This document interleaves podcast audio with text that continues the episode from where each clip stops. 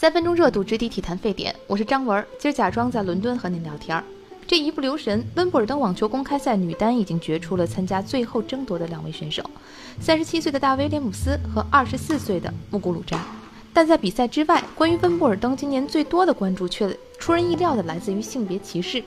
争议主要源自于球场分配。有统计显示，在前七个比赛日里，女选手被安排在中央球场的次数相当于男选手的一半。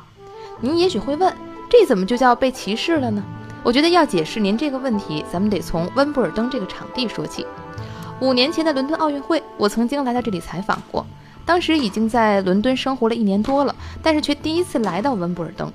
不得不承认，这个社区这片场地可能是我迄今为止去过的所谓最英伦的地方。在那儿，即使你进不了球场，也可以躺在巨大的草地斜坡上，吃着由女王老太太加持的奶油草莓，悠闲地看一场球赛。在那里，穿着纯白色 polo 衫的球员反手击球时，就像是一片坠落的树叶被风吹过时露出的脊背。毫不夸张地说，这里的一切都被打上了传统优雅的标签儿。当然，极致的传统有时候也意味着对旧时代约定俗成的一种傲慢的坚持。您可能很难想象，一直到二零零七年，温网男女单打的奖金才真正实现了持平，而这是澳网在上个世纪八十年代就曾经做到过的事情。到二零零五年，其他三大满贯都已经实现了男女同心，独缺温网。刚刚完成九进温布尔登决赛的大威，曾经在当年质疑：同样是冠军，我和费德勒的奖金为什么却是男女有别的？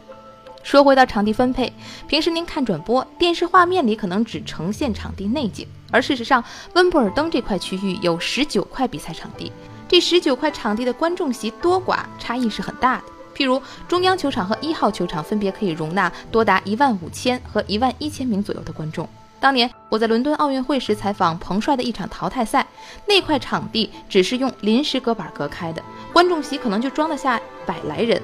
我清楚地记得，坐在低矮的看台上，被近处的一阵喧哗吸引了注意。只见人行道上混乱的队伍正在缓缓移动。后来一打听，才知道那是穆雷刚从另外一片场地出来，被球迷发现，团团围住。我觉得这可能就是场地和关注度这件事在温网特别特别直观的一个体现。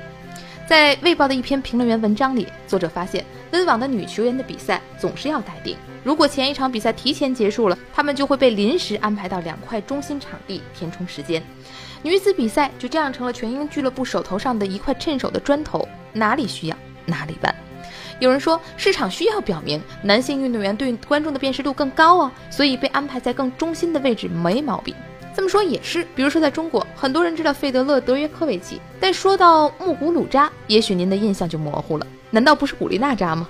但回顾历史，这种论调也并不是很站得住脚。在那个女子顶尖选手的数量比男子更多的年代，大家似乎也没有看到场地安排有什么变化呀。讲真话，温网最迷人的地方在于它像一个真空的历史博物馆，把1868年的世界每年重演一遍供世人参观。但有些明显不合时宜的传统，也许消逝了，并不值得可惜，只是一种进步吧。